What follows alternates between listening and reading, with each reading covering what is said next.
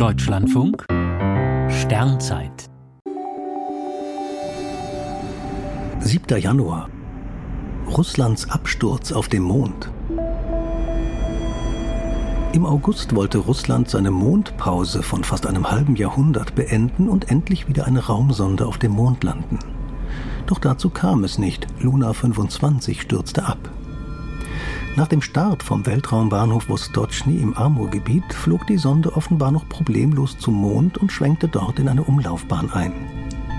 Bei einer Bahnänderung, die dem Abstieg in Richtung Oberfläche vorausging, geschah offenbar ein verhängnisvoller Fehler.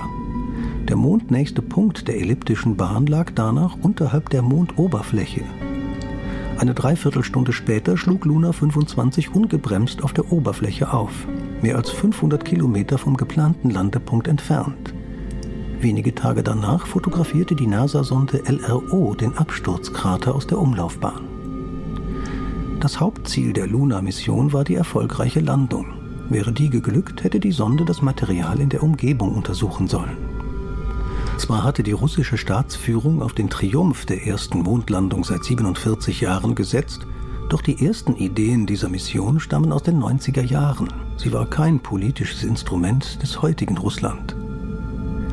Das nicht ganz überraschende Scheitern, selbst die beteiligten Firmen hatten vor zu großen Erwartungen gewarnt, sagt viel über den Zustand der russischen Raumfahrt aus.